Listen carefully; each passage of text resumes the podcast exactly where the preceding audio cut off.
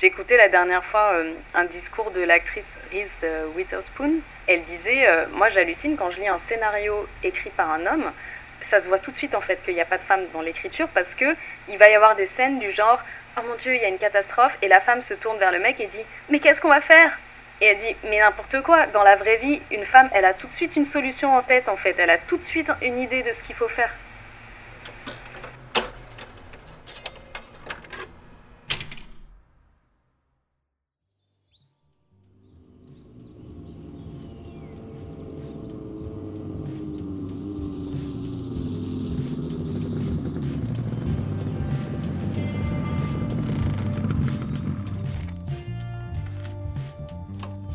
Bonjour et bienvenue sur le podcast des cascadeuses.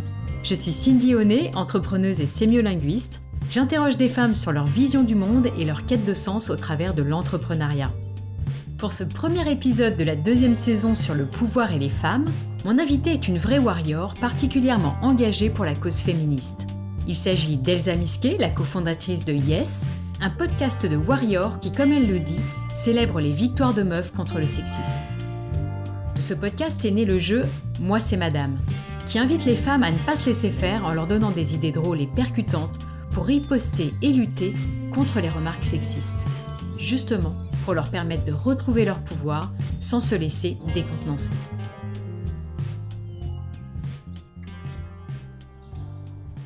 Alors Elsa, pour commencer, est-ce que tu pourrais revenir sur ton parcours et nous raconter d'où tu viens et comment tu en es venue à vivre à Marseille? Alors moi j'ai grandi à Paris, ensuite j'ai fait des études de sciences politiques à Lille. Après j'ai travaillé dans la com digitale en agence de com à Paris pendant à peu près trois ans. Après je me suis lancée en freelance en fait. Alors à Paris et dans d'autres endroits j'ai pas mal bougé, j'ai notamment passé un an en Afrique du Sud.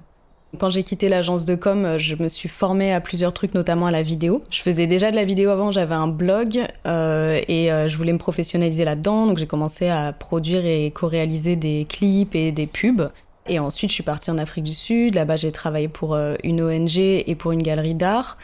je suis restée un an. Après, je suis revenue à Paris. Et là, j'ai commencé à être prof prof de marketing digital dans des écoles de commerce. Et donc ça, c'est quelque chose qui m'a beaucoup plu dès le début, le fait de transmettre, d'être en lien avec euh, des jeunes, euh, de pouvoir échanger avec eux sur leur vision du monde. Euh, de, enfin, ça m'a toujours beaucoup, beaucoup plu en fait de, faire ça, même si les conditions n'étaient pas toujours géniales parce que même la mentalité des écoles de commerce, c'est pas forcément aligné avec mes valeurs, on va dire. Mais justement, je me disais, bah, j'infiltre un peu ce milieu-là pour essayer de leur faire voir d'autres choses en fait, de les pousser à être créatifs, ce genre de choses. En parallèle, euh, j'ai lancé un autre projet en fait euh, de formation de journalistes africains euh, à la, à la, à la vidéo sur smartphone.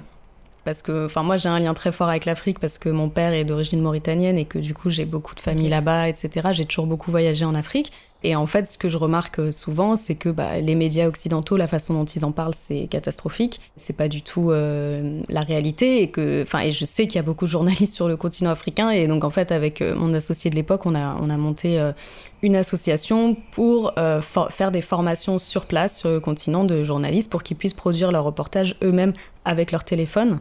Donc, j'ai fait ça pendant deux ans. c'était vraiment un projet, enfin, génial. Et donc, c'était la première fois que j'entreprenais vraiment avec une telle envergure et euh, voilà, en plus à l'international et tout. Euh, ça, ça, marchait très bien et ensuite en fait euh, j'en avais marre d'être d'être à Paris. Je pense que j'en avais marre aussi de bouger dans tous les sens, d'être tout le temps dans des avions. je trouvais ça pas très éthique aussi en fait que mon travail soit dépendant de l'avion, du fait d'être tout le temps en mouvement, etc. comme ça et puis c'était fatigant aussi mine de rien. Et du coup, j'ai eu envie de venir euh, vivre à Marseille parce que ça faisait longtemps que j'y pensais et que j'avais envie de plus de soleil, plus de nature, euh, un lifestyle beaucoup plus calme en fait, hein, euh, parce que c'est vrai que Paris c'est très très speed et aussi d'espace parce que je vivais dans un studio tout petit à Paris et que j'en avais un peu marre quoi. Et du coup, ça fait deux ans et quelques que je me suis installée à Marseille. Et alors, comment s'est fait la création du podcast Yes que tu co-animes avec Marguerite Kioch et Anaïs Bourdet? Dès que je suis arrivée, en fait, j'ai eu beaucoup de chance parce que euh, donc moi, je connaissais euh, Anaïs Bourdet de Pays Je faisais déjà un podcast en fait avec des étudiants à moi à Paris et elle, m'a dit un jour ah bah il y a quelqu'un qui m'a parlé d'un projet de, de, podcast Et vu que toi, tu fais un podcast, ça peut t'intéresser. Je lui ai dit, bah, en fait, euh, toi aussi, ça peut t'intéresser, faisons-le ensemble. Et en fait, elle a contacté euh, aussi Margaïde, donc, qui était la personne qui lui avait parlé de ce projet à la base. Et donc, on s'est réunis toutes les trois. Et euh, très, très vite, il y a eu voilà, une alchimie qui a fait qu'on était un peu sur la même longueur d'onde. Et on a trouvé l'idée, donc, de Yes, qui est donc un podcast qu'on anime depuis plus de deux ans, qui est donc en gros l'idée c'est on va mettre en avant des victoires de femmes et non pas des, euh, juste des constats euh, déprimants, entre guillemets. Euh. Alors, c'est pas du tout pour dénigrer les gens qui font ça. on l'a toutes fait et c'est très important et on continue à le faire parce qu'il y a plein de choses très graves qui se passent et il faut les dénoncer. Mais c'est juste que nous, au quotidien, on en a marre d'entendre que des trucs, voilà, qui, qui, une femme a été tuée par ci, une femme a été violée par là. Au bout d'un moment, c'est pas possible pour ton moral, en fait. Et on s'est dit, en fait, est-ce qu'on pourrait pas faire quelque chose qui donne de la force et qui soit aussi un outil en fait. L'idée, c'était vraiment que ça soit un outil, que ça serve à quelque chose, que ce soit pas juste du blabla. Et c'est là qu'on s'est dit, bah, en fait, on peut mettre en avant des victoires, c'est-à-dire des femmes qui se sont pas juste fait harceler, agresser, mais qui ont euh, répliqué. Donc très très très vite, en fait, on s'est mis à, faire ce podcast euh, en 2018 et euh, pas longtemps après, on a eu une bourse pour pouvoir le, faire deux fois par mois au lieu d'une fois par mois, etc., etc. Donc ça s'est professionnalisé aussi très vite.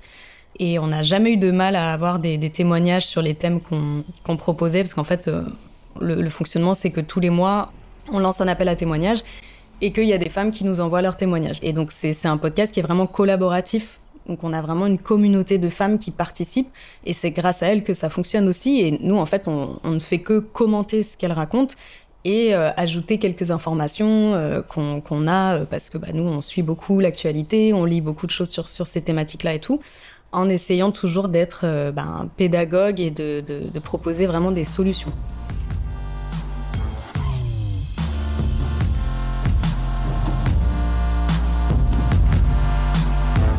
Bonjour à vous, nous revoilà pour un nouvel épisode de Yes, le podcast de Warrior. Deux fois par mois, on célèbre les victoires de meufs contre le sexisme et ça nous fait un bien fou. Je suis Anaïs et puisque ce mot redevient à la mode, j'annonce que je suis toujours en compagnie de mes deux islamo-gauchistes notoires. Salut Elsa. Hello Salut Marga. Salut Dans ce 27e épisode, nous allons parler des Warriors et d'art. Et cet épisode est réalisé en collaboration avec la fondatrice et animatrice du podcast Vénus s'épilait-elle la chatte qui déconstruit l'histoire de l'art occidental avec un regard Alors là, on, on en est à notre 25e épisode. On a vraiment repris les choses à la base. Donc le premier, c'était euh, le harcèlement dans l'espace public, donc dans la rue, euh, dans un aéroport, peu importe. Ensuite, on a parlé du travail, très très très gros sujet, d'ailleurs qui est un sujet assez transversal qu'on peut aborder dans d'autres euh, thèmes aussi. On a parlé du couple, de la maternité. on a même parlé aussi des femmes qui ne veulent pas d'enfants parce que ça, c'est euh, un gros tabou et il faut vraiment qu'on arrête de, projeter ça sur les femmes, le fait que si on n'a pas d'enfant, on n'est pas une femme, etc. Après, on a fait des épisodes un peu plus spécifiques, par exemple sur le milieu de la musique, en partenariat avec euh, la Fiesta des Suds. On a fait un épisode sur euh, le sexisme dans les grandes écoles et qu'on a enregistré à Sciences Po X qui était très intéressant, qui a donné lieu à beaucoup de témoignages euh, des étudiantes, etc. Là, par exemple, on a fait euh, l'intersection entre le sexisme et, le racisme suite au mouvement Black Lives Matter, etc. On a fait sur l'humour avec beaucoup d'humoristes qui sont intervenus aussi. On a fait euh, un épisode sur, sur les, les, sexismes dans les jeux, les jeux vidéo et les jeux de société. On a fait un épisode sur les femmes sexistes. Donc ça, c'est notre dernier. C'est un sujet très sensible. On a beaucoup hésité à faire. et là, on va faire un épisode sur le milieu de l'art comment la femme est traitée dans ce milieu. Mais aussi, on le fait en partenariat avec euh, un podcast qui s'appelle Vénus s'épilait-elle la chatte, qui est un, très bon podcast féministe sur l'histoire de l'art. Et du coup, elle, elle va nous apporter aussi des anecdotes euh, sur euh, des femmes artistes et ce genre de choses. Alors c'est un podcast qui est engagé et qui peut aussi déranger. Comment est-ce qu'il a été accueilli? Alors ce podcast, il a été très très bien accueilli depuis le début et c'est, enfin, on est vraiment ravis parce qu'on a eu beaucoup de médiatisation dès le début et de, de retours très très positifs et une communauté qui s'est euh, qui s'est créée vraiment rapidement. Euh, sachant qu'il y avait une bonne partie des gens au début qui venaient de, de Paytachnek puisque euh, Anaïs faisait de la pub sur, euh, sur ses réseaux. Mais c'est vraiment une base qui s'est consolidée très vite et, et en fait depuis le début, je pense, on a des femmes qui nous écrivent pour nous dire, mais vraiment euh, toutes les semaines, quoi, pour nous dire euh, merci, ça fait un bien fou, je me sens plus forte grâce à vous. Il y en a qui nous, qui nous donnent des, des exemples de, de choses qu'elles ont réussi à, à, répliquer, en fait, alors qu'avant, elles n'y arrivaient pas forcément. Tout ce qu'on a voulu faire, bah, on se rend compte que ça marche, quoi. C'est-à-dire les, les, intentions qu'on a mis au début, les objectifs qu'on a mis au début, ils sont totalement remplis quand on écoute euh, les, les retours qu'on a. Effectivement, euh, c'est assez, c'est assez dingue et on est vraiment très, très, très content de ça parce que, encore une fois, pour nous, c'est important que ça soit utile, quoi. De ce podcast est né le jeu Moi c'est Madame. Est-ce que tu peux nous expliquer, Elsa, comment ce projet a vu le jour? Oui, alors ensuite, euh, il y a à peu près un an, euh, j'ai rencontré euh, une game designer et graphiste qui s'appelle Axel Gay, qui crée en fait des jeux de société sur des thématiques de sujets de société. Donc par exemple, elle a fait un jeu sur l'addiction aux écrans pour les enfants, elle a fait un jeu sur le réchauffement climatique. Donc elle fait des jeux de sensibilisation. Quand on s'est rencontrés, assez vite, on s'est dit ah mais en fait, on pourrait adapter Yes en jeu et faire un jeu pour répliquer. Et du coup, bah on s'est mis à à travailler là-dessus. Donc elle, elle a créé les, mécaniques de jeu et tout un tas de choses que euh, moi je serais incapable de faire parce que c'est pas du tout euh, mon métier. J'y connais rien du tout. En plus au jeu, c'est pas du tout mon univers. On a pris en fait euh, plein plein plein de témoignages de, des warriors de Yes qu'on a transposés en cartes. donc on a des cartes attaque et des cartes riposte qui sont en très grande majorité inspirées de la vraie vie puisque c'est des témoignages de Yes. Il y en a certaines qu'on a un peu remixées parce que le témoignage était trop long pour rentrer sur une carte ou ce genre de choses. Mais en tout cas, c'est vraiment inspiré de la vraie vie. Et il y en a d'autres qu'on a rajoutées, mais soit c'est des histoires qu'on nous a racontées euh, à nous, soit c'est des trucs qui nous sont arrivés personnellement. Voilà, globalement, c'est vraiment que des situations euh, réelles. Et le but du jeu, en fait, c'est tout simplement de s'entraîner parce que euh, c'est pas facile du tout euh, de, répliquer au quotidien euh, contre le sexisme ordinaire qu'on peut, voilà, qu'on peut subir vraiment dans tous les aspects de la vie. Et encore une fois, c'est un outil et c'est un outil qui permet de répondre à un besoin qui est comment faire face voilà, à une agression et au phénomène de sidération qui fait que quand on nous agresse, on est complètement bloqué, on est sans voix, on ne sait pas quoi dire. Donc l'idée, c'est pas de dire on est obligé de répondre. la réponse, ça peut être aussi juste je m'en vais ou alors juste je lance un regard noir ou ce genre de choses. On n'est pas obligé euh, de sortir des mots, quoi que ce soit. De toute façon, il n'y a aucune obligation évidemment. Mais l'idée, c'est de se dire que au moins quand on est entre amis euh, pendant le week-end ou quoi, euh, à l'apéro, ben, on peut de temps en temps se faire 10 minutes, un quart d'heure ou deux heures, si on veut, d'entraînement. Du coup, c'est aussi ludique, évidemment, vu que c'est un jeu, on l'a pensé pour que ça soit fun et pas du tout rébarbatif ou pédagogique. Oui, c'est pédagogique, mais pas dans le sens boring, chiant, c'est pédagogique, drôle quoi. Et du coup, il y a aussi des contraintes théâtrales pour que les gens bah, se lâchent un peu, essayent de faire de l'impro et tout, en se disant que bah, s'ils sont dans un espace safe avec des amis ou en famille. Alors attention, après, euh, ça dépend de la famille qu'on a évidemment et des amis qu'on a, mais à chacun de choisir avec qui il a envie de jouer. Et l'idée aussi, ce qui est nouveau par rapport à Yes, c'est que ce jeu-là, par contre, il est ouvert aux hommes. À la base, euh, c'était pas spécialement euh, le projet au début parce qu'on l'avait encore une fois pensé comme étant une adaptation de Yes et donc un outil qui servirait euh, à nos auditrices. Et on s'est rendu compte qu'en fait, la plupart des mecs étaient super intéressés de jouer à ça, qu'ils avaient tous des anecdotes à nous raconter que leurs femmes, leurs copines, leurs cousines, leurs sœurs leur avaient raconté. Et que, vu qu'il y a quand même en ce moment beaucoup de discours autour de ça et de témoignages autour de ça, Bon, la plupart des gens, quand même, maintenant, ils, sont au courant qu'il y a un petit problème, quoi. Hein. Donc, il y a de moins en moins de gens, on va dire, qui vont nier le fait qu'il y a du sexisme dans notre société. Et là, vu que c'est des situations vraiment de la vie de tous les jours, bah, en fait, tout le monde peut s'identifier et tout le monde peut se dire Ah oui, je vois le genre de situation que c'est. Alors, je pense qu'on est toutes curieuses d'entendre quelques répliques. Est-ce que tu pourrais nous donner quelques exemples? Évidemment, il y a la riposte Moi, c'est madame. J'ai pris un grand souffle et j'ai dit Ah non, mais alors déjà, moi, c'est madame. Et mes émotions n'ont rien à faire dans une discussion de travail. Moi, c'est madame. On nous dit souvent euh, mademoiselle en pensant en plus que c'est euh, limite flatteur en fait, hein, parce que ce truc de ah ouais, si t'es jeune c'est mieux et tout, bah non en fait, je peux très bien avoir 50 euh, ans et être très contente de mon âge. Une de celles que je préfère et qui est pas mal quand on nous dit hé charmante mademoiselle dans la rue ou des trucs comme ça, c'est tu t'es cru sur TripAdvisor pour me donner une note. Euh, en gros, c'est ça la carte, mais après, on peut l'adapter. La, hein, euh, enfin, le truc des avis, de donner des notes, des 5 étoiles, etc.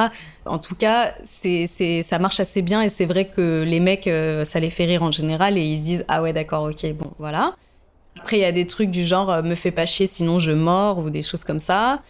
Après, il y a tout simplement, ça se fait encore ce genre de blague en 2020, enfin, ce genre de blague ou ce genre de remarque ou quoi. Euh, va t'acheter un utérus et on en reparle. euh, tu dirais la même chose à ta mère? Bon, moi je trouve ça dommage qu'on doive euh, mobiliser les mères des gens pour qu'ils aient de l'empathie pour nous.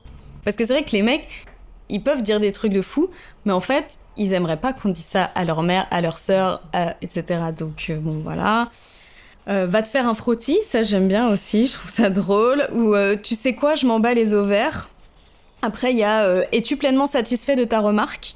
Ça, ça marche franchement pour quasiment tout, donc c'est pratique. Et alors, que penses-tu du rôle des hommes dans tout cela? Je pense que c'est pas simple aujourd'hui euh, d'être un homme. Je pense que euh, on est dans une période de, de, transition très très forte.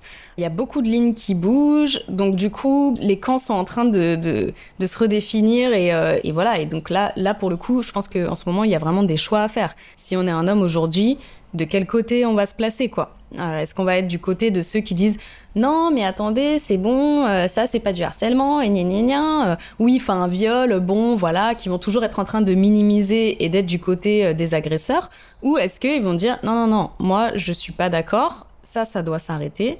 Et en fait, c'est pas parce que tu défends des femmes qui ont été victimes de violences ou autres que tu es moins un homme, en fait. Je pense que la masculinité, là, il faut vraiment, vraiment la redéfinir et que ça peut passer par une perte de privilèges pour les hommes, mais en réalité, euh, ils vont gagner tellement plus de choses derrière en euh, développement personnel. Euh, enfin, je veux dire, ne, serait-ce que les hommes maintenant arrivent à parler un peu plus de leurs émotions et ce genre de choses. Mais pour eux, ils ont tout à y gagner en fait, parce que c'est horrible d'être d'être dans ce truc de je pleure jamais, je dis jamais ce que je ressens. je suis avec mes potes, on fait que boire de la bière et regarder le foot. En fait, tout ça, c'est la société qui les a conditionnés à être comme ça. Et en plus, on projette sur eux le fait qu'ils sont tous des agresseurs ou potentiels, parce que ça, c'est pas moi qui le dis. Quand on dit aux filles, faites attention dans la rue, c'est sous-entendu parce que les hommes sont des sauvages et qu'ils ne savent pas se contrôler. C'est ça, c'est pas les féministes qui le disent, c'est la société qui dit euh, les hommes, ils savent pas se contrôler, ils ont des pulsions, c'est comme ça. Bah moi, si j'étais un homme, je me sentirais profondément insultée en fait. Mais vraiment, c'est pas vrai en fait. Je veux dire, bien sûr que vous pouvez vous contrôler. Euh, je pense qu'ils ont tout intérêt, encore une fois, à, redéfinir ce que ça veut dire d'être un, d'être un homme. Je pense qu'il y a beaucoup de gens qui œuvrent à ça aujourd'hui. Pas encore assez, mais ça avance.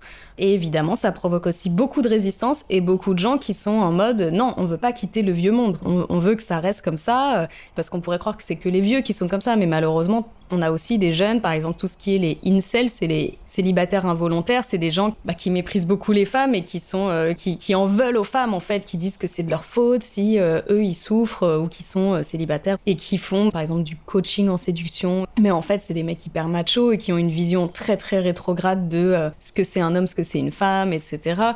Donc ça, ça se développe beaucoup aussi et, c'est très malheureux de, voir que des jeunes, euh, même de, entre 20 et 30 ans, puissent penser comme ça et faire ce genre de trucs, quoi. Donc le jeu marche très fort, hein. vous avez fait un carton euh, lors de votre campagne Ulule. Est-ce que vous avez prévu d'autres projets euh, à venir pour le jeu? Déjà, on va faire une extension LGBT pour parler de lesbophobie et transphobie notamment. ensuite, on va faire on va faire une version du jeu pour les ados parce que là, c'est vrai que, encore une fois, vu qu'à la base, c'était, ça vient du podcast, c'est beaucoup de témoignages qui sont euh, pour des femmes entre 20 et 35 ans, on va dire, plus ou moins. Et du coup, les adolescents et adolescentes qui sont en plein dedans euh, parce que euh, c'est un moment justement de la vie où tu définis beaucoup ton identité, où tu t'affirmes beaucoup. Donc les mecs peuvent avoir tendance à vouloir vraiment faire les mecs, les adolescentes, elles se prennent vraiment beaucoup de, violence. Et bah du coup, euh, on veut créer un jeu qui soit adapté à leur réalité. Eux, ils ont des problématiques qui sont très différentes. Si c'est un jeu qui peut servir aussi de prévention, notamment aux violences sexuelles et au sexisme en général, ben en fait euh, c'est important qu'on fasse une version qui soit adaptée aux réalités des, adolescents de 2020 quoi. Alors vous avez recueilli de nombreux témoignages quand même hallucinants sur Yes. Malgré tout, est-ce que tu trouves que la cause des femmes évolue dans le bon sens? On est sur la bonne voie. Maintenant, faut pas, euh, faut pas croire que ça y est, c'est bon. Il y a encore beaucoup d'efforts à faire quand on voit le nombre de viols, le nombre de, féminicides et de, violences conjugales qu'il y a encore aujourd'hui et dans tous les milieux. Parce que souvent, on a tendance à croire que c'est plus dans les milieux populaires que les femmes se font taper et tout. Pas du tout.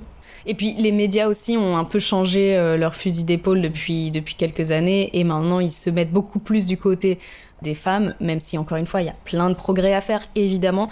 On voit des choses qu'on voyait vraiment pas avant, mais vraiment pas quoi. Et il y a notamment euh, de plus en plus de féministes sur les plateaux télé, etc. J'ai vu qu'il y avait Maya Mazorette au, à quotidien.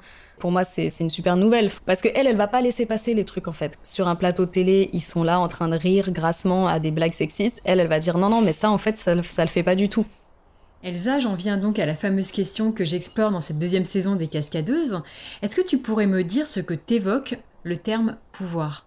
Alors le pouvoir, euh, ouais, bah, c'est un mot un peu galvaudé, je pense, comme beaucoup de mots où euh, voilà, on peut entendre plein de trucs. Euh, moi, ça m'évoque le pouvoir politique, ça m'évoque la puissance. Alors la puissance positive ou négative. Hein. La force, en fait, c'est une responsabilité. Tout dépend comment on l'utilise. Je pense que c'est surtout ça euh, que ça m'évoque. C'est le pouvoir, c'est pas quelque chose qui est bon ou mal en soi. Tout dépend euh, ce qu'on en fait. Dans le cadre des marches d'empowerment justement de femmes, euh, je vais avoir tendance à me dire, voilà, les femmes doivent reprendre le pouvoir, prendre conscience de leur pouvoir et de leur puissance, etc., etc. On nous a tellement dévalorisé en fait. Typiquement, ce truc du syndrome de l'imposteur, où maintenant tout le monde en parle, mais je veux dire, moi, il y a cinq ans, je savais même pas que ça existait, ce truc. Je l'avais, euh, enfin, moi-même, euh, mmh. puissance 3000, quoi.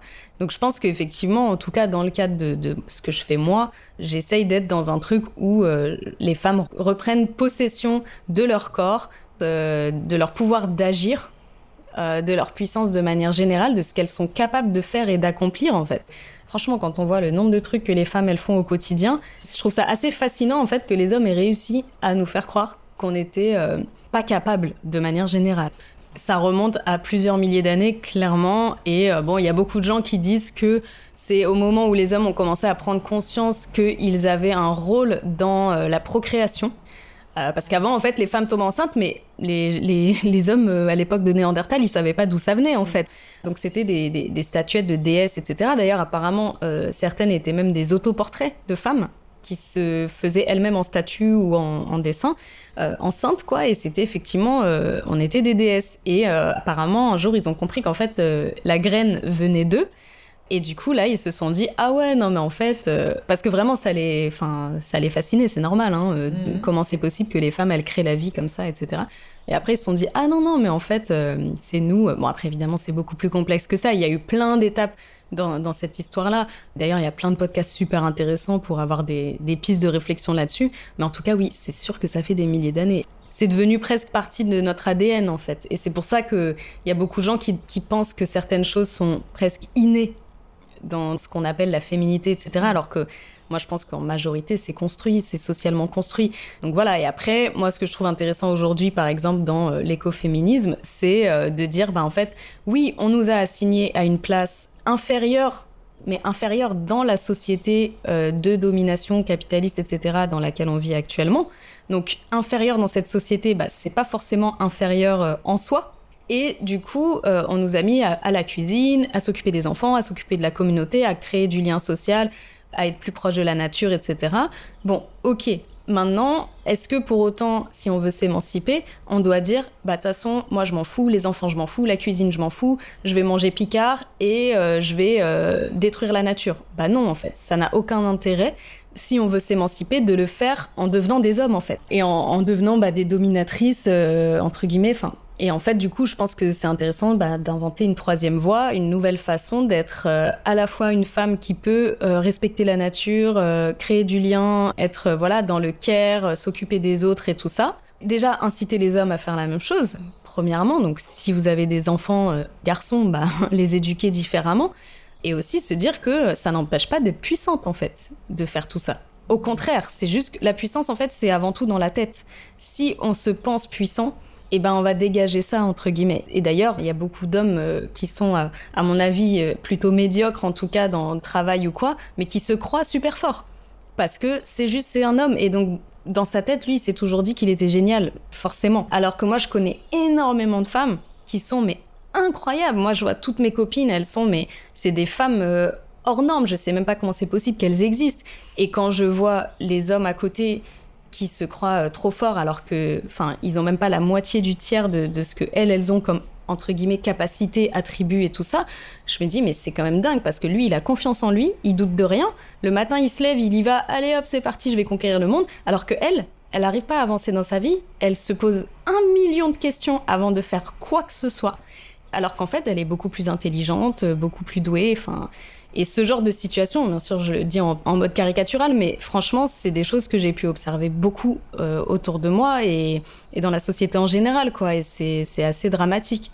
Donc je pense qu'à partir du moment où les femmes prennent conscience de leur capacité, de leur puissance et tout, bah il y a plus rien qui peut les arrêter en fait. Et là, les hommes, ils vont devoir juste un peu élever leur niveau parce que sinon, euh, ça va se voir en fait, hein, qu'ils sont moins doués ou moins euh, débrouillards ou moins intelligents, ça va se voir tout de suite. Et pour finir, euh, tu sais qu'on aime toutes découvrir de nouveaux podcasts.